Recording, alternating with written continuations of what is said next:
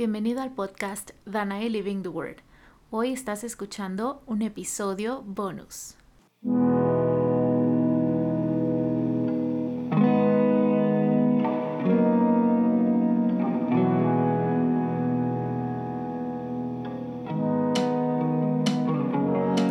Si quieres tener una vida interesante, tomar las decisiones acertadas cada vez, disfrutar tus días al máximo y encontrarle sentido a tu vida, este podcast es para ti.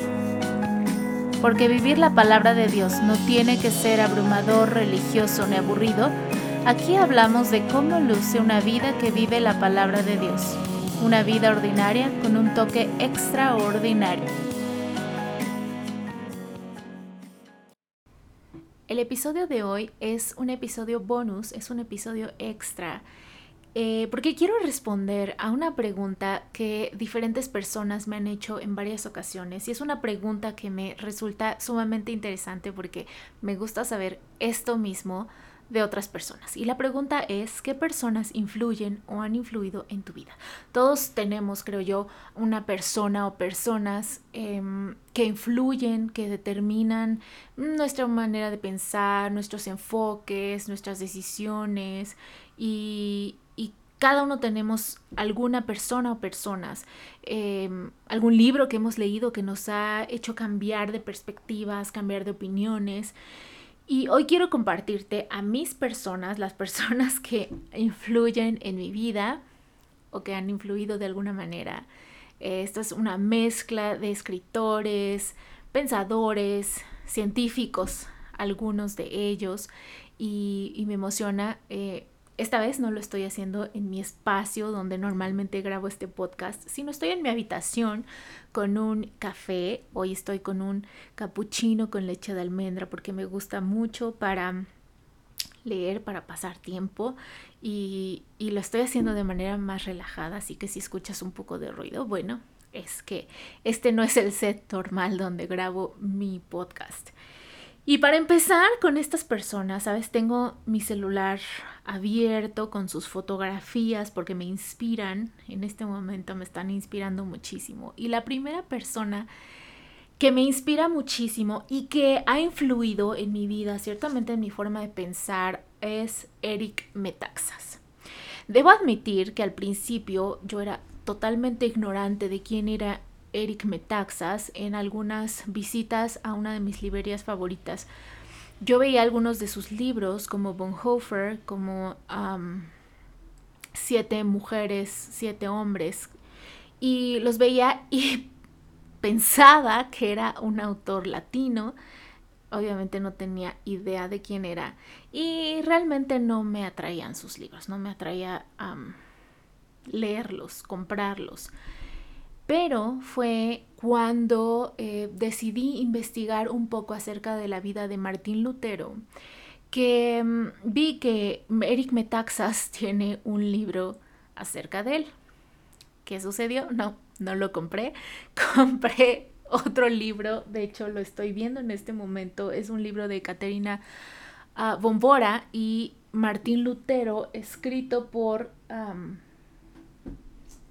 Michel de Rochat, el cual me gustó muchísimo, te recomiendo que lo leas, está muy bueno, pero eso me llevó a investigar un poquito más acerca de Eric Metaxas. Y el primer libro que leí de Eric Metaxas fue If You Can Keep It, que habla acerca de eh, cómo se redactó la constitución política de Estados Unidos, como en 1789, cuando terminó de redactarse la Constitución de Estados Unidos, una mujer se acercó a Benjamin Franklin y le preguntó, ¿qué es lo que acaban de hacer? ¿Qué es lo que acaban de darle al pueblo estadounidense? Y Franklin le respondió, una república, si pueden mantenerla. ¿Por qué? Porque era un experimento que estaban haciendo, porque la constitución política de Estados Unidos es un experimento que se basa en la moral, se basa en los principios bíblicos, es, una constitución, una, de las únicas constituciones basada en principios hebraicos, en principios bíblicos, y por eso era un experimento. Eh, si quieres saber un poquito más de esto, puedes leer el libro que estoy leyendo en este momento que se llama The Last Call for Liberty, Last Call for Liberty, el último, la última llamada, oportunidad para la libertad de Os Guinness, que habla magistralmente acerca de los detalles importantes que rodean a la constitución política de Estados Unidos. Pero en este libro, um, If You Can Keep It, Eric Metaxas habla acerca del peligro en que se encuentra Estados Unidos en este momento, eh, que, que lo está llevando al borde de perder su libertad. Me pareció sumamente interesante y después empecé a descubrir que Eric Metaxas tiene un programa de radio, tiene un podcast, bueno, el, programa de radio eh, se convierte en podcast y es un hombre sumamente inteligente, tiene él una voy a llamarle sociedad, no lo sé. Se llama uh, Socrates in the City, Sócrates en la ciudad es un son conferencias que da en Nueva York o en algunas otras partes de Estados Unidos. Eh, convoca a científicos, sociólogos, literatos para discutir diferentes temas como ciencia, política. Ha hablado acerca de C.S. Lewis, que por cierto es mi autor favorito y te voy a hablar de él más adelante en este episodio. Y me encanta que tiene un humor perfecto. Es esas personas que te hacen reír, carcajearte y él está serio. Me encanta ese tipo de personas. Eh, pero además es muy inteligente, es muy valiente porque ha hablado cosas eh, sumamente atrevidas acerca del gobierno de Estados Unidos, de cómo el gobierno estadounidense está llevando hacia el comunismo. Eh, YouTube lo vetó, le quitó su canal, y él sigue valientemente hablando. Me encanta Eric Metaxas, es toda una personalidad. Si puedes leer acerca de él o escuchar su programa The Eric Metaxas Show, que si no me equivoco lo transmite CBN o lo puedes ver en la página de Rumble, Rumble que es de um, Dennis Prager, sigue estando activo y Ahí puedes escuchar su programa. Si quieres saber un poquito más, me gusta mucho porque es algo cotidiano, es un talk show. Ah, ah, de hecho, tiene un nuevo show de charlas nocturno eh, donde invita a otro tipo de personas, pero, pero siempre invita a personas inteligentes que te hacen pensar, que te hacen conocer cosas nuevas. Por eso me gusta mucho y está eh, con base en Nueva York. Entonces, claro que es un neoyorquino, me llama la atención que él habla acerca de que es un neoyorquino que cree en Dios, que le gusta pensar, que no es demócrata, em, que es cristiano y que habla de Dios con, con, con toda franqueza y con valentía. Entonces, bueno, ahí tienes este tipo de personalidad.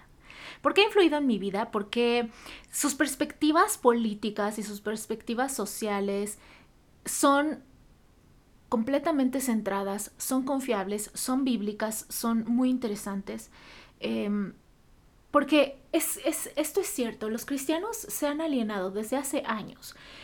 Eh, se han alienado de la política y de la ciencia. Es como que no, eh, como en palabras de Eric Metaxas, dice, vamos a dejar esto para los niños grandes. Nosotros los niños pequeños vamos a jugar con otras cosas. Y en ningún momento eh, la Biblia dice que los cristianos nos tengamos que separar de la política y tengamos que ser ignorantes de cosas científicas. Al contrario, de hecho, eh, me llama la atención porque en el Antiguo Testamento vemos reyes, vemos sacerdotes, vemos personas que están completamente involucradas en el gobierno de las naciones, eh, profetas que influyeron en el gobierno de las naciones, los reyes se, basaban sus decisiones consultando a estas personas que escuchaban de Dios.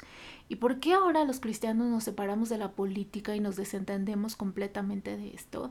Entonces, ah, me gusta esta perspectiva de Eric Metaxas. Eh, estamos completamente llamados a participar en estas en, estas, en estos ámbitos, a conocer la evidencia científica de la existencia de Dios y de tantas otras cosas. Eso es muy importante como cristianos. Entonces, por eso me encanta Eric Metaxas. La segunda persona que influye en mi vida, y esto es más actual, es Dennis Prager. Dennis Prager es un nombre, es, un, es una figura muy singular, es un hombre judío. Yo creo que es judío mesiánico, eso no lo he confirmado. Si alguien que me está escuchando sabe si es judío mesiánico, por favor déjenlo en los comentarios o mándenme un mensaje por Instagram. No sé si es judío mesiánico, pero judío sí es. Y es un hombre grande, pero sumamente inteligente. Tiene una plataforma que se llama PragerU, Prager University, que no es una universidad, sino más bien, digamos, voy a llamarle una escuela de pensamiento, donde tiene programas para educar a la gente, especialmente a los jóvenes, acerca de historia, acerca de política. Como ves, me gusta mucho la política y eso no tiene muchos años habla acerca de sociedad, tiene diferentes programas y diferentes, em, sí, programas de radio, podcast, plataformas, también tiene plataformas donde educa a los niños acerca de la historia, porque ahora la corriente... Em, de educación mundial quiere borrar la historia de las naciones, quiere hacer que los héroes parezcan gente tonta, gente traidora, lo cual no es cierto. Entonces ellos tienen un programa para educar a los niños acerca de, la, de las verdades de la historia específicamente estadounidense, pero tienen programas muy buenos de información, por ejemplo, acerca de lo que sucede el origen, de dónde viene el conflicto de Taiwán y los conflictos políticos, sociales y económicos, ambientales que estamos viendo en este momento. Y me encanta porque, porque son perspectivas basadas en estudios científicos confiables y en perspectiva, la perspectiva bíblica. Tiene un programa que se llama Fireside Chat, que es él sentado en un sillón junto a la chimenea con sus dos perros a los pies, dormidos normalmente, incluso roncan, pero habla acerca de temas, de todos estos temas, pero son pláticas espontáneas, no son planeadas. Pero este señor tiene muchísima información en la cabeza, me gustaría poder... Eh, guardar toda la información que leo en la cabeza de esa manera y poder sacar los archivos en la, en el momento correcto, porque debo confesar que aunque me gusta mucho leer y leo muchas cosas y acerca de diferentes temas, muchas veces se me olvidan datos importantes. Y en alguna conversación digo, yo leí algo, leí algo de esto y puedo hacer un comentario muy acertado y quizá inteligente, pero no me acuerdo que leí. ¿A ti te pasa lo mismo? Espero que no, pero pero a mí a veces me pasa eso, entonces eh, Dennis Prager es impresionante, saca todo tipo de datos y cifras en una plática cotidiana no planeada, es, es sorprendente, me gusta escucharlo porque aunque él habla lento, como, es, como debería hablar yo en este momento, lo hace en una manera tan agradable, quieres es esas personas que solo quieres que hable durante horas y escuchar, escuchar, escuchar, escuchar. Me encanta, me encanta Dennis Prager. Si puedes buscar en internet PragerU, puedes bajar todo el material que tienen, es muy interesante. De, de, él se desprenden los programas de Candace Owens, que también es muy buena. Um, Will Witt, de quien voy a hablar más adelante. Y bueno, es muy interesante. Dennis Prager, te recomiendo sus podcasts, tiene varios. Si tú buscas en Spotify, por ejemplo, Dennis Prager, Dennis con doble N, Prager P-R-A-G-E-R, eh, vas a encontrar todos los podcasts que, que él tiene, que tiene su plataforma y bueno, alguno de ellos te puede interesar.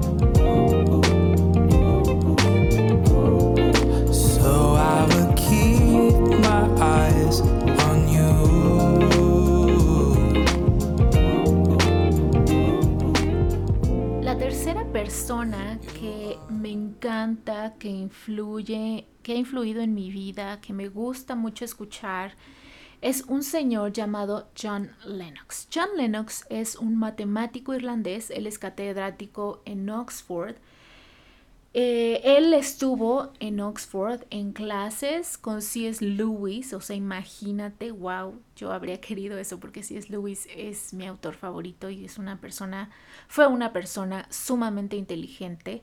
John Lennox asistió a algunas conferencias, algunas cátedras de C.S. Lewis, aunque él dice que no fue su alumno directamente, pero estuvo ahí y lo escuchó en persona.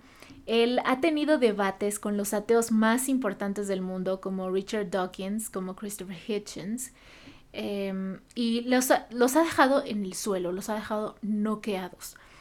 Si quieres conocer algunos de sus argumentos, te recomiendo que leas el libro Dios no está muerto. Recuerdas que, bueno, no sé si sepas que hay películas, hay una serie de películas que se llaman Dios no está muerto y de la primera película tuve el privilegio de traducir el libro que se estrenó junto con la película, que es un libro escrito por Rice Brooks.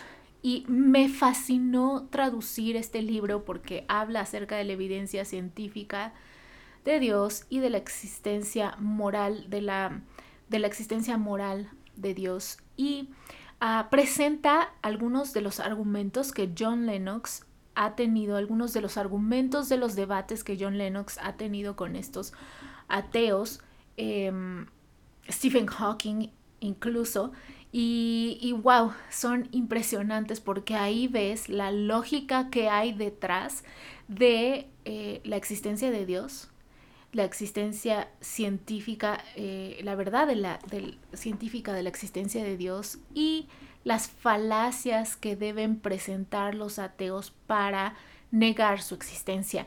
Y es impresionante cómo me, encanta que John Lennox los tira al suelo tan fácil, pero te lo voy a describir. John Lennox es un hombre, estoy viendo su foto en este momento, es un hombre ya de edad avanzada, es un hombre canoso, pero, ¿sabes? Cuando él está dando sus charlas, te recomiendo una charla que que dio en Sócrates en la ciudad, Socrates in the City con Eric Metaxas.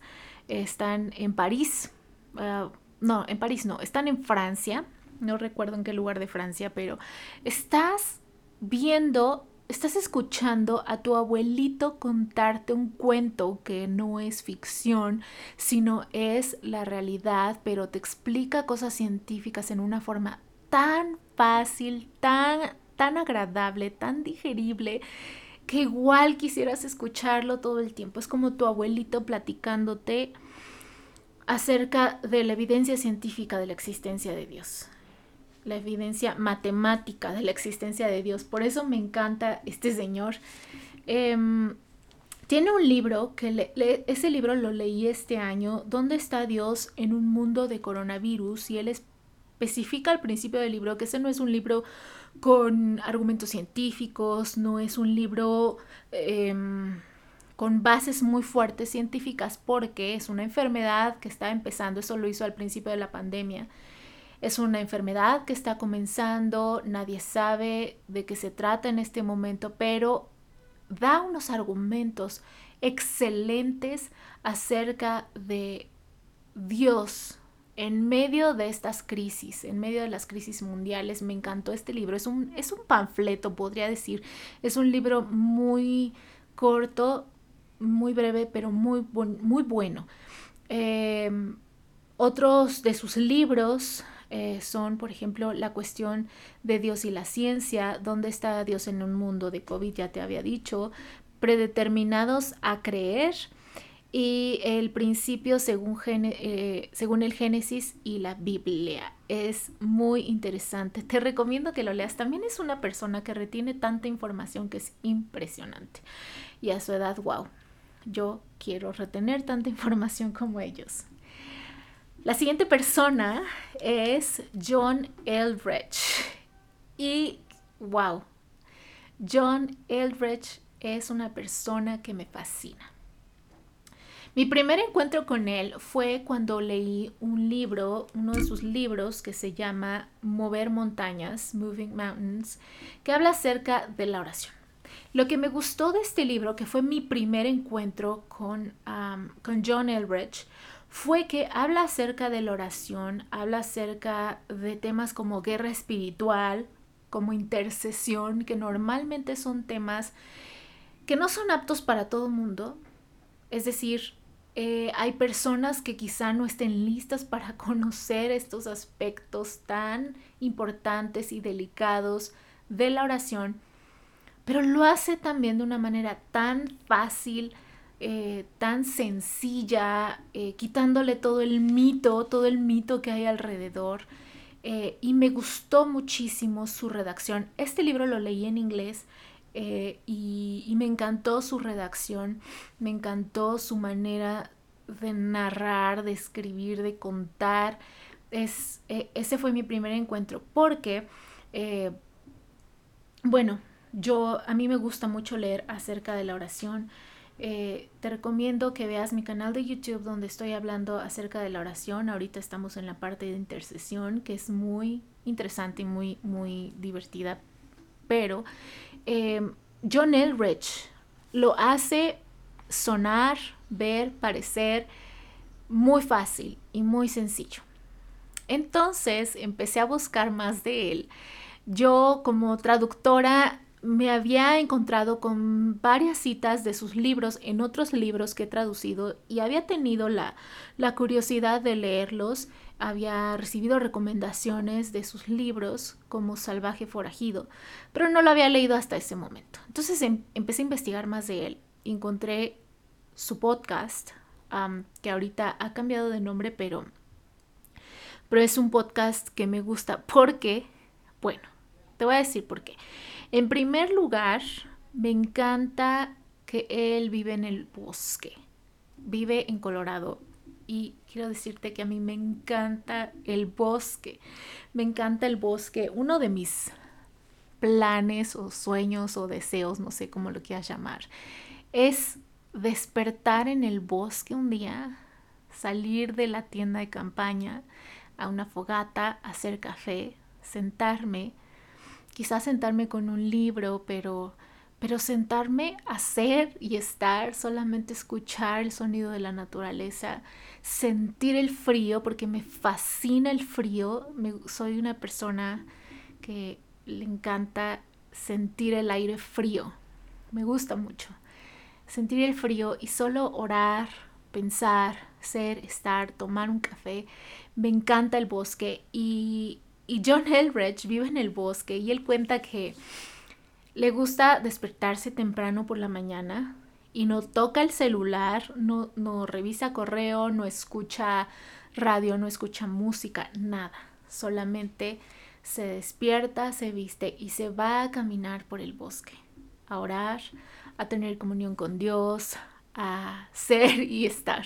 Y eso me encantó, me llamó mucho la atención, porque es exactamente lo que yo quiero hacer. Eh, quiero estar en el bosque y cuando escucho su podcast siento que estoy en el bosque, siento que estoy caminando con John Elbridge en el bosque, me encanta. Em, pero aparte, obviamente el contenido de su podcast es muy bueno. Esta mañana precisamente, mientras hacía ejercicio, estaba escuchando un episodio que tiene acerca del Espíritu Santo, eh, que está en dos partes. Eh, te lo recomiendo, está muy bueno. Em, tiene episodios muy buenos acerca de la oración, acerca de Jesús, diferentes, diferentes temas de la iglesia. Y es muy bueno porque todo lo hace tan digerible. Su voz, su voz es hermosa. Es de esas voces que te tranquilizan, de esas voces que son tan dulces, son calmantes. Me fascina escuchar su voz porque me tranquiliza. Me tranquiliza. Entonces es una persona interesante, que escribe muy bien, que vive en el bosque y que habla acerca de la oración, que es uno de mis temas favoritos. John Elbridge, puedes encontrar su podcast en Spotify, se llama Wild at Heart, Salvaje de Corazón, que es por el título de uno de sus libros, que también te recomiendo que leas. Y bueno, yo creo que te va a encantar.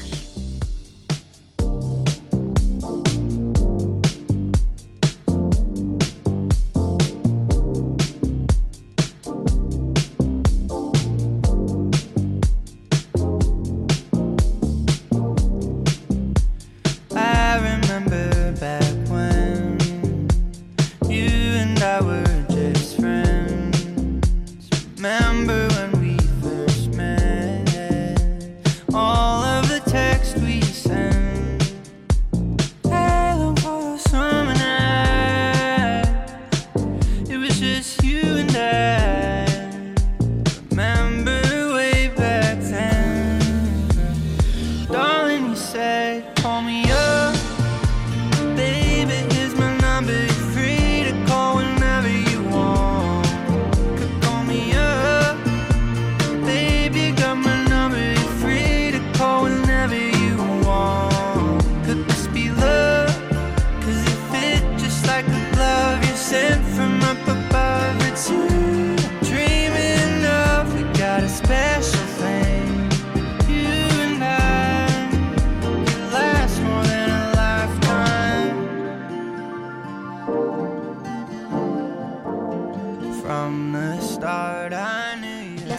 persona que ha influido en mi vida, que Dios ha usado para, para hablarme, para hablar a mi vida, es Benny Johnson, la esposa de Benny Johnson, quien falleció hace poco.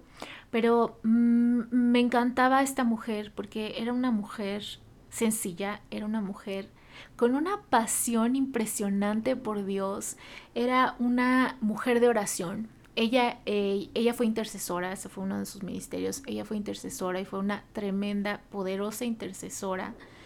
Em, de hecho, tiene un libro que se llama The Joy of Intercession, eh, que habla cómo los intercesores a veces nos podemos cargar porque, porque tienes cargas de oración muy fuertes, a lo mejor a veces de cosas muy impactantes, cosas, asuntos mundiales por los que tienes que orar y, es lógico que como ser humano te cargas y te deprimes a veces. Y como, como intercesores necesitamos em, encontrar el gozo, necesitamos buscar la presencia de Dios para, para que todas esas cargas, para poder deshacernos de esas cargas que no nos corresponden. Ella fue una intercesora impresionante y fue una mujer sabia, fue una mujer tranquila, eh, en su funeral uno de sus hijos habló, ah, dijo un, testimonio, una, contó que cuando él era pequeño, un día, eh, él pecó, cometió un pecado y entonces estaba muy, muy preocupado, se sentía muy mal y fue corriendo a, a, su casa con su mamá. Su mamá estaba, su mamá Benny, estaba acostada en el sillón durmiendo pero él se sentía tan mal de lo que había hecho que dijo, mamá, mamá, acabo de cometer un pecado y yo no sé si Dios me perdone, es que hice algo muy malo, ni siquiera puedo decirte hice algo muy malo. Imagínate un niño de qué, ocho años hizo algo muy malo. Entonces la mamá despertó, que dice, dice este, este muchacho, no sé si sí despertó o a lo mejor ni siquiera me escuchó, pero despertó y le dijo, ay, pídele perdón a Dios y ya. Y volvió a dormir. Entonces, o sea, eso quiere decir que era una persona que conocía a Dios, conocía realmente la presencia de Dios, sabía quién era Dios, conocía el corazón de Dios. Claro que esto solamente se logra cuando pasas tiempo con Dios, cuando dedicas tiempo a estar en la presencia de Dios, a buscarlo de verdad. Y esa era Benny.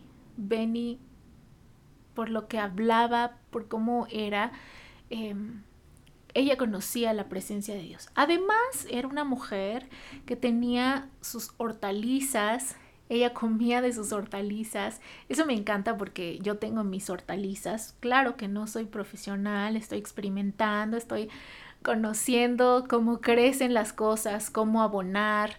Em, pero, y, bueno, ya pude cosechar mi primera berenjena, mis primeras zanahorias. Es algo realmente, eso te alimenta, eso te hace feliz poder participar con Dios en ese proceso de creación y ver que lo que siembras lo estás cosechando y lo puedes comer. Que por cierto, el sabor de lo que tú cosechas, de lo que de, de, tus hortalizas, de lo que tú haces crecer y abonas y cuidas, es muy diferente de lo que puedes comprar en el mercado. Así que si tienes espacio, te animo a que siembres. Es, es realmente algo muy interesante, muy bonito, que te, que te va a encantar y te va a llenar. Y, y, Benny lo hacía, Benny tiene sus hortalizas, tenía sus abejitas. Eh, era una mujer, puedo decir que era una mujer que vivía Proverbios 31.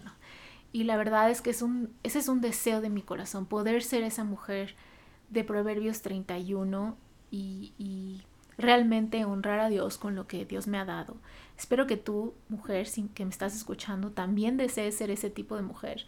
Eh, porque ahora vemos eh, todo tipo de mensajes de que las mujeres se tienen que revelar y porque hemos sido sometidas y bueno, hay que tener cuidado con estos mensajes porque la mujer y el hombre tienen naturalezas distintas que están sembradas en nuestro corazón, están sembradas en nuestro ADN y por más que intentes cumplir un rol distinto al que tú con el que tú fuiste creado, ese chip que tú traes naturalmente, eh, no lo vas a lograr. Por más que lo intentes, no lo vas a lograr y solamente te vas a frustrar.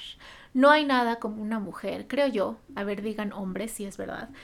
Como no hay nada como una mujer que de verdad honra a Dios, una mujer que crea con sus manos, una mujer que decora, una mujer que ama, una mujer que abraza, una mujer que acaricia, que da amor a quien lo necesita, que ve las necesidades de los demás. Fuimos dotadas como, mujeres con cosas muy especiales de Dios para sanar, para dar, para crear, para hacer nacer, para dar vida. Y bueno, esa es nuestra naturaleza. Entonces, Benny Johnson es una de mis personas favoritas. Otra persona favorita es C.S. Lewis, de quien te hablo todo el tiempo porque me encanta. Me encantan sus libros, me encanta leerlo. Mi libro favorito de C.S. Lewis es Mero Cristianismo, que por cierto eh, no nació como un libro, sino es una recopilación de algunos programas que Lewis dio para la BBC de Londres, em, donde hablaba acerca de la verdad de la existencia de Dios es apologética, es un libro eh, de apologética y habla acerca de la verdad de Dios, de la existencia de Dios y concluye diciendo, el problema no es que, hagan falta argumentos, que hagan falta bases científicas, el problema es el corazón.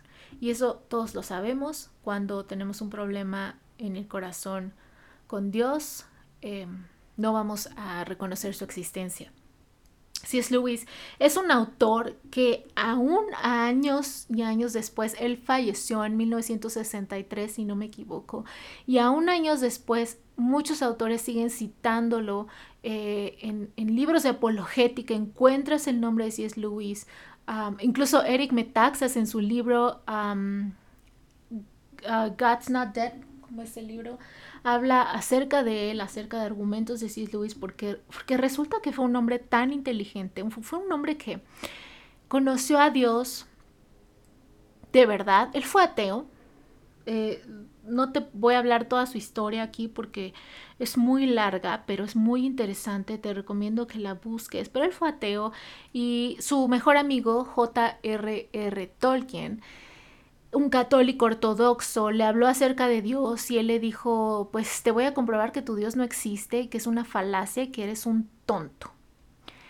Pues resulta que tonto no era y que C.S. Lewis se enamoró de Dios y se convirtió más tarde al cristianismo. Eh, me encanta este hombre porque te he contado varias veces que en sus libros parece que estás platicando con el hombre. Yo varias veces me he reído en voz alta en medio de una cafetería con un libro de C.S. Lewis y sí he recibido miradas extrañas. Me he disculpado, pero, pero realmente es que es impresionante, es riquísimo leer a C.S. Lewis. Si no lo has leído, te recomiendo que lo hagas. Muchas de las traducciones que encuentras de sus libros son españolas, así que bueno, vete acostumbrando a eso, pero eh, de verdad es impresionante este hombre, sus libros son muy buenos. De hecho, también te voy a recomendar un libro, pero es una novela, es de Patty Callahan es eh, Mrs. Lewis, que habla acerca del encuentro. Es una novela basada en cartas de C.S. Lewis con Joy Davidson, que más tarde fue su esposa, y habla de cómo se conocieron. Pero es una redacción impresionante, es una redacción buenísima. Todas estas cartas, Patty Callahan las juntó para hacer una novela que es muy apegada a la realidad de la relación entre C.S. Lewis y Patty Callahan.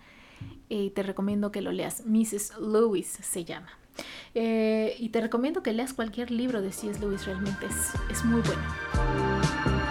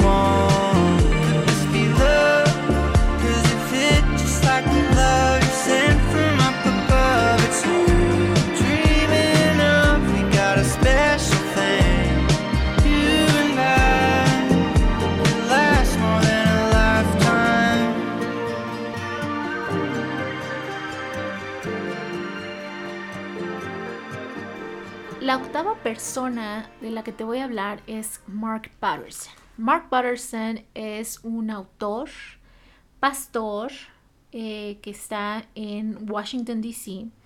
Y eh, la razón por la que, bueno, hace unos 15 años leí uno de sus libros por primera vez y me gustó mucho. Leí um, Soul Print, leí The Circle Maker, el hacedor de círculos, y alguno otro que en este momento no recuerdo, pero después empecé a investigar un poquito más de él porque, como te he mencionado en diferentes ocasiones, me gusta mucho investigar acerca de los autores que leo. No, no leo a cualquier autor, no leo de cualquier tema. De hecho, ficción no me gusta, no me gusta leer ficción. Y siempre investigo los autores, tanto como los que leo como los que traduzco. Me gusta saber un poco más acerca de, los autores que traduzco y obviamente de los que leo. Y empecé a investigar a Mark Patterson y resulta que Mark Patterson es un hombre que lee. A él le gusta leer. Él ha leído más de 3.000 libros. Y algo que a mí me encanta hacer es ver fotos de libros, ver fotos de libreros. No sé por qué, me encanta, eso me hace sonreír, me hace sonreír muchísimo. Y él en Instagram, en su cuenta de Instagram, eh, seguido sube fotos acerca, eh, sube fotos de sus libreros. Eh, ahorita se acaba de cambiar de oficina, pero en su, su antigua oficina él tenía tenía su oficina tapizada de libros de piso a techo literalmente.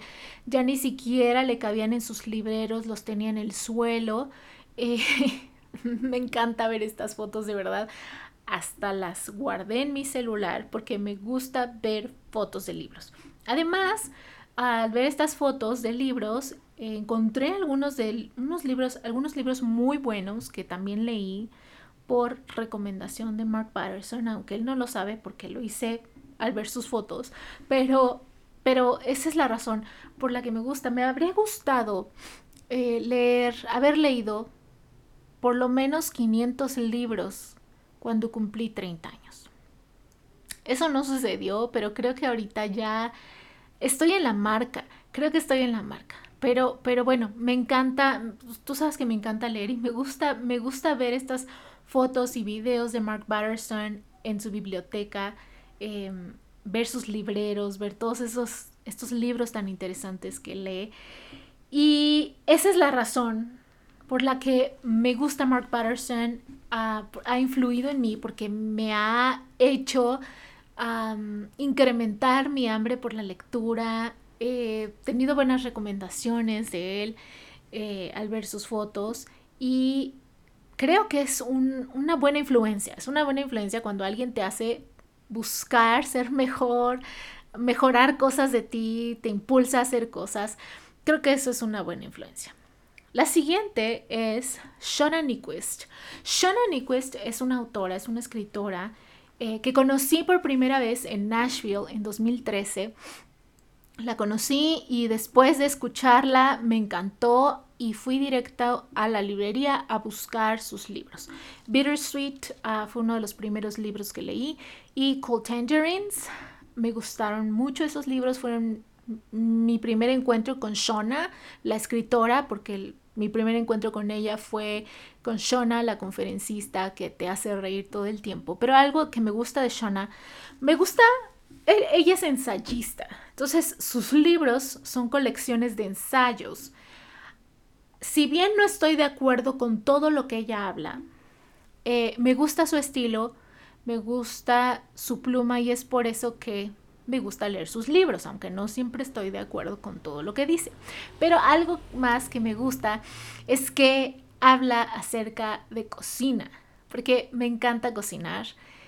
En sus libros incluye recetas o en su cuenta de Instagram, puedes verla, siempre habla de comida y entonces me gusta ver su su página de Instagram porque me inspira a cocinar. A veces no tengo idea de qué hacer, quiero hacer algo rico. Veo el Instagram de Shona Nyquist e inmediatamente pienso en algo. Ella siempre está probando cosas distintas y probando recetas. De hecho, después de leer Bread and Wine, eh, hice algunas de las recetas que ella, que ella tiene en ese libro.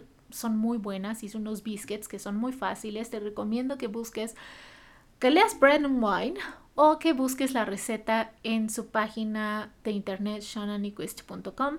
Ahí puedes encontrar recetas ah, o buscas Shanna Nyquist Biscuits y te van a aparecer. Son muy fáciles y son muy ricos. Y es por eso que me gusta mucho, me gusta mucho ver su página de Instagram. Y como te habrás dado cuenta a estas alturas del podcast, me gusta Instagram. Me gusta ver fotos, me gusta tomar fotos, me gusta tomar fotos con historias, me gusta contar historias con fotos, con imágenes, porque me gusta, soy visual, me gusta lo visual, me encanta publicar, tomar fotos y ver fotos. Entonces, sí, claro que me encanta Instagram. Eh, y me gusta mucho ver ah, el Instagram de Shona Nyquist porque me inspira a cocinar, me inspira también a leer, y me gusta la manera en que cuenta sus historias en sus fotos, de verdad, es, es, muy lindo, es muy rico, me gusta, me, ¿sabes qué? Me gusta la gente que, que sabe platicar, que sabe conversar, que, que, que, te habla de cosas interesantes, o a lo mejor cosas cotidianas de la vida, pero, pero es gente que platica tan rico, e incluso que escribe tan rico que quieres solamente leerlas y quieres escucharlas, quieres pasar tiempo con esas personas, aunque sea a través de la pantalla. Y por eso me gusta Shona Nyquist. Puedes em, ver su página de Instagram, S Nyquist, eh, en Instagram, perdón. Otra persona que me inspira mucho es Christy Knuckles, especialmente en sus álbumes de Lullaby, porque me gusta mucho eh, me gusta mucho cómo compuso con su esposo todas estas canciones que, son como canciones para tranquilizarte. Eh, son muy bonitas, te recomiendo que veas, eh, busques en Spotify su álbum Be Healed, Lullabies for the Beloved. Y tiene la versión instrumental y la versión cantada, su voz es muy agradable. Tiene un álbum, bueno, de hecho dos álbumes de Navidad, The Thrill of Hope y The Thrill of Hope Renewed. Y son, es una música que te tranquiliza. De hecho, ella tiene un podcast, ahorita te digo cómo se llama, y en este podcast ella habla acerca de la Biblia y de cosas eh, prácticas de la Biblia, eh, significados, el significado hebreo de ciertas palabras y cuenta historias. Y me gusta mucho porque me, especialmente me gusta escucharlo en las mañanas. El podcast se llama Glorious in the Mundane Podcast.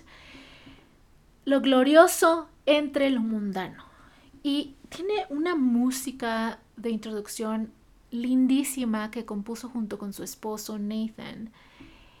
Y de verdad escucharla en la mañana mientras hago ejercicio o mientras estoy en algún momento tranquilo por las mañanas o caminando en las mañanas me tranquiliza. Son esas voces. Otra vez regresamos a...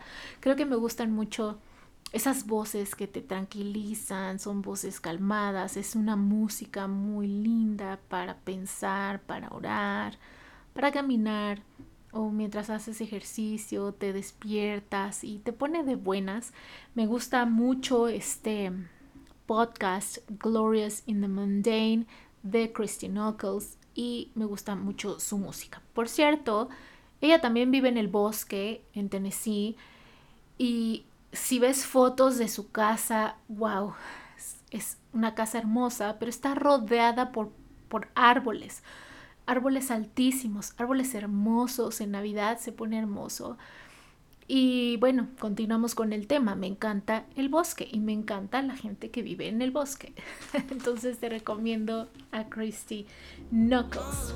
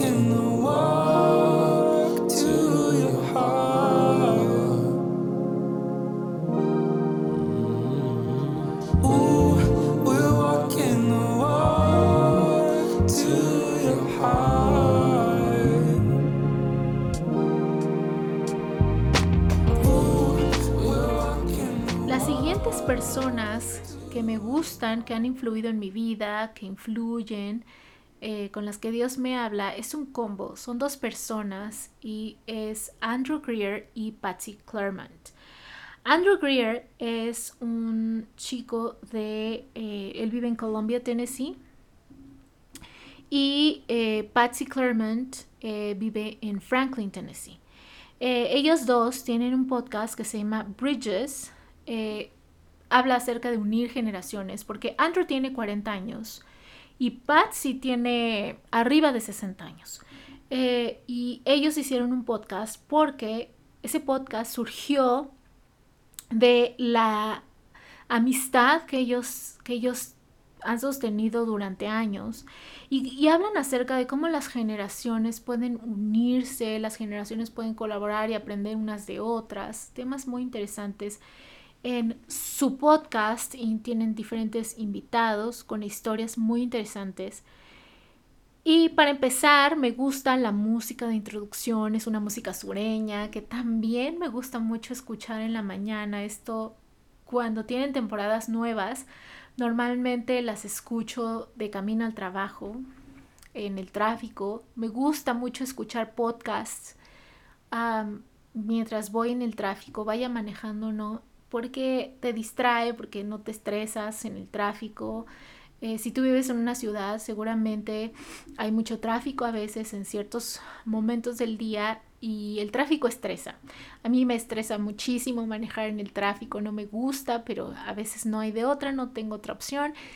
Y para mí la mejor solución es escuchar un podcast. Y un podcast que sea interesante o con personas que me gustan, con personas que influyen en mi vida y dos de ellas son Andrew Greer y Patsy Clareman. De hecho, te he mencionado a Andrew Greer en diferentes ocasiones. Tiene un programa en K-Love Radio que se llama On Stage y entrevista a diferentes artistas cristianos acerca de su vida, de cómo conocieron a Dios, de las cosas que han pasado y cómo Dios los ha sacado de muchas situaciones. Es muy, está muy bueno, eso lo puedes encontrar en klove.com.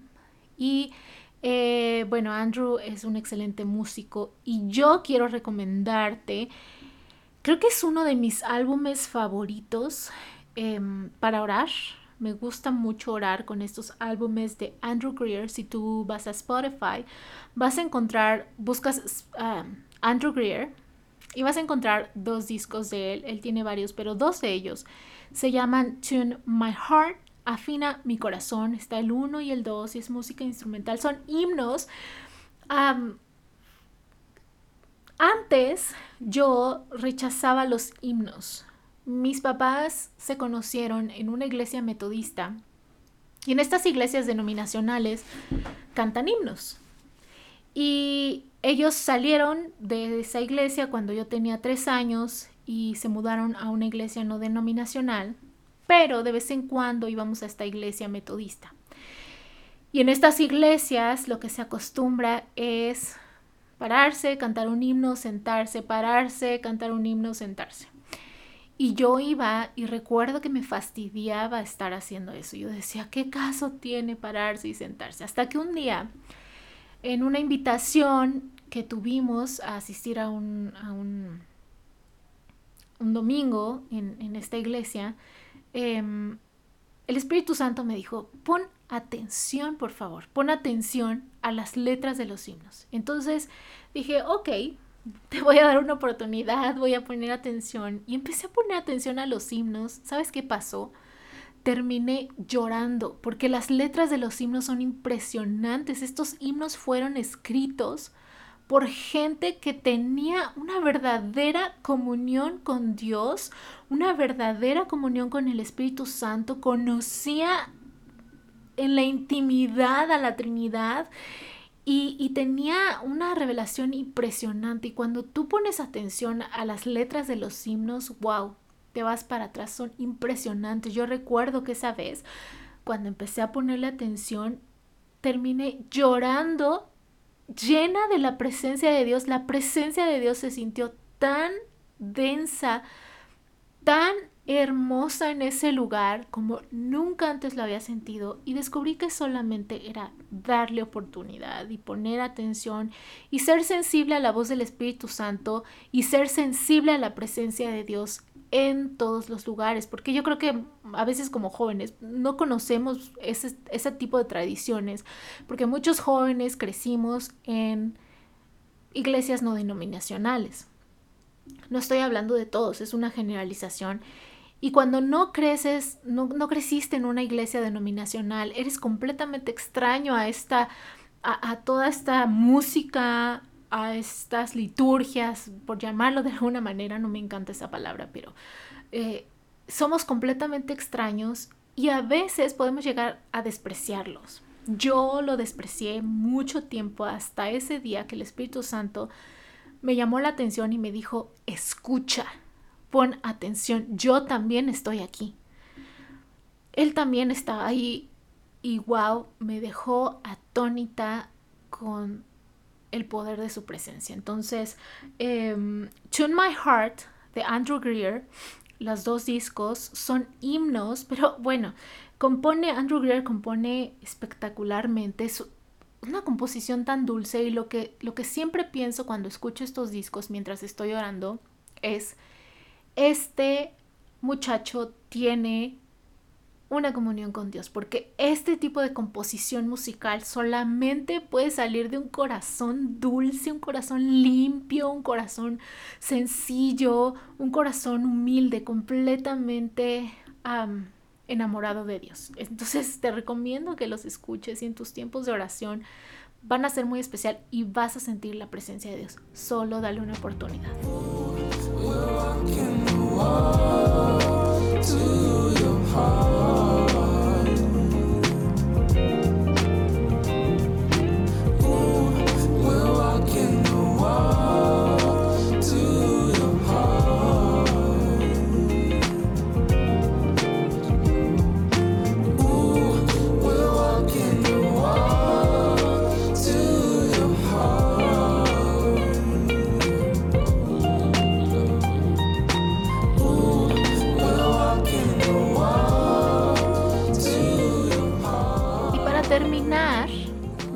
Personas que también ha influido en mi vida y sobre todo en mi vida de oración fue, es Charles Spurgeon y su esposa.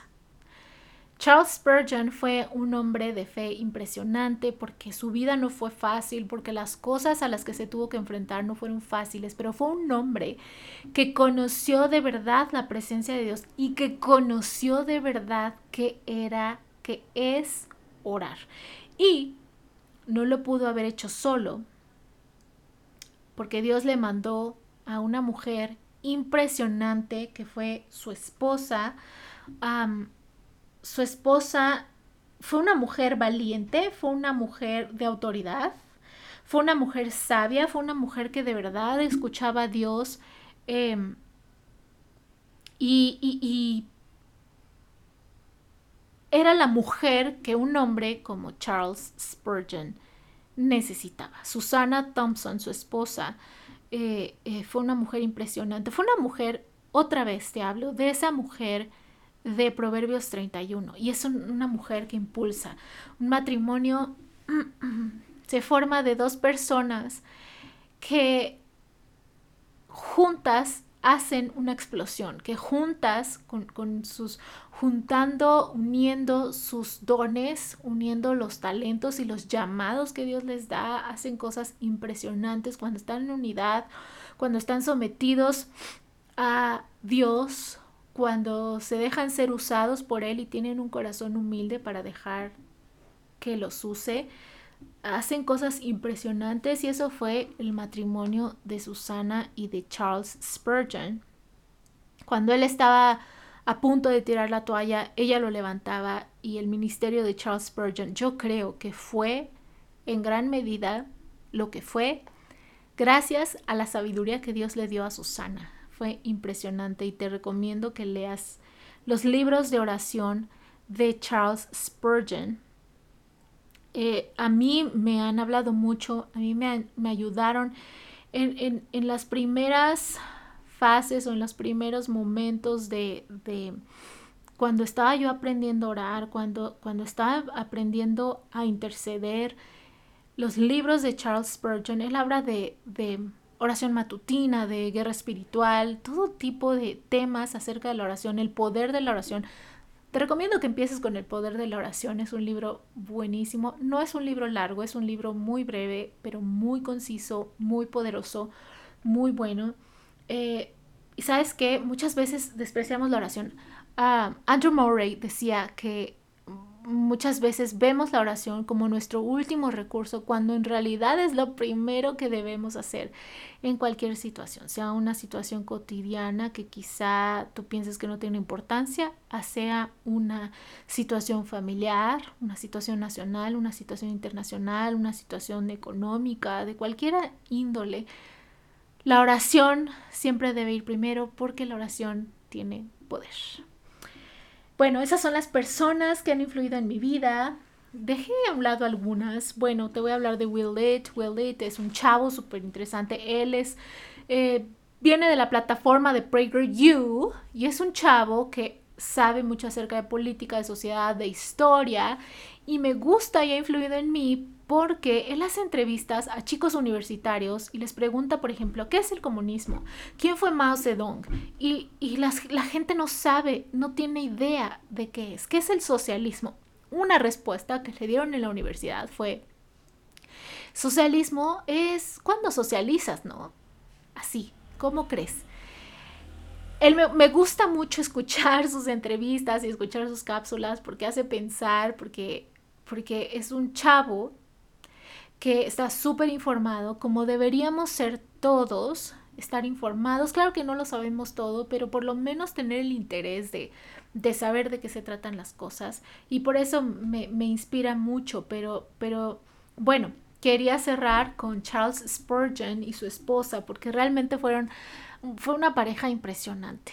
Eh, estas son las personas que han influido en mi vida que han marcado mi forma de pensar, que han cambiado mi forma de pensar de alguna manera, que me han informado, que me han inspirado a ser mejor, a crecer, a, leer más, a conocer más, a, cocinar más, eh, porque como te dije, me fascina cocinar y me encanta hornear especialmente. Y bueno, son personas que de una u otra manera y en alguna algún área de mi vida me han me han hecho querer ser mejor y querer aprender y querer mejorar en muchas cosas, me han enseñado, aunque no me conocen, pero pero esas son las personas que han influido en mi vida. Espero que te hayan contagiado un poquito esto, que puedas conocer a estas personas, que puedas investigar acerca de ellas, te van a gustar mucho. Y me gustaría saber, ¿quién ha influido en tu vida? ¿Qué tipo de personas influyen en tu vida? ¿Qué tipo de personas te han hecho cambiar de posición, te han hecho cambiar de perspectivas?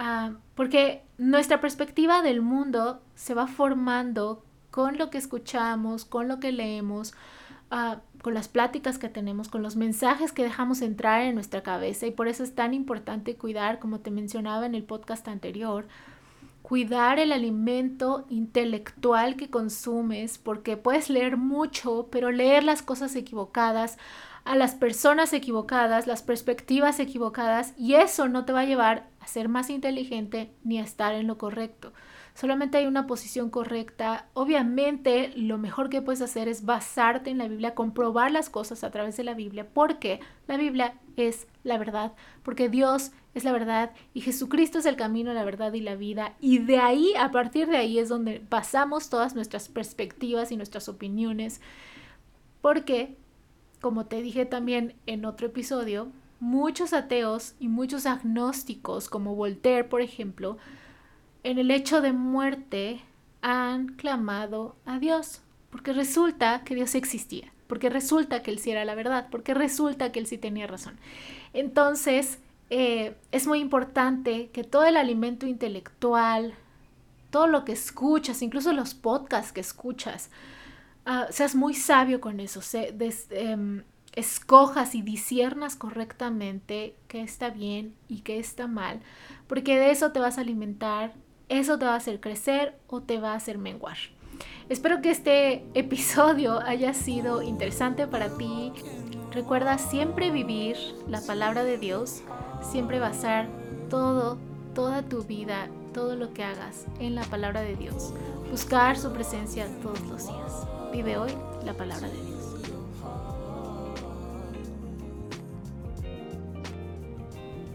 Puedes encontrarme en Instagram como Danae Gabriela Sánchez, en YouTube, Danae Living the Word, leer mi blog, danaelivingtheword.wordpress.com o adquirir mi libro en Amazon, Barnes Noble, Google Play y christianbook.com. Gracias por escucharme. Charlamos pronto.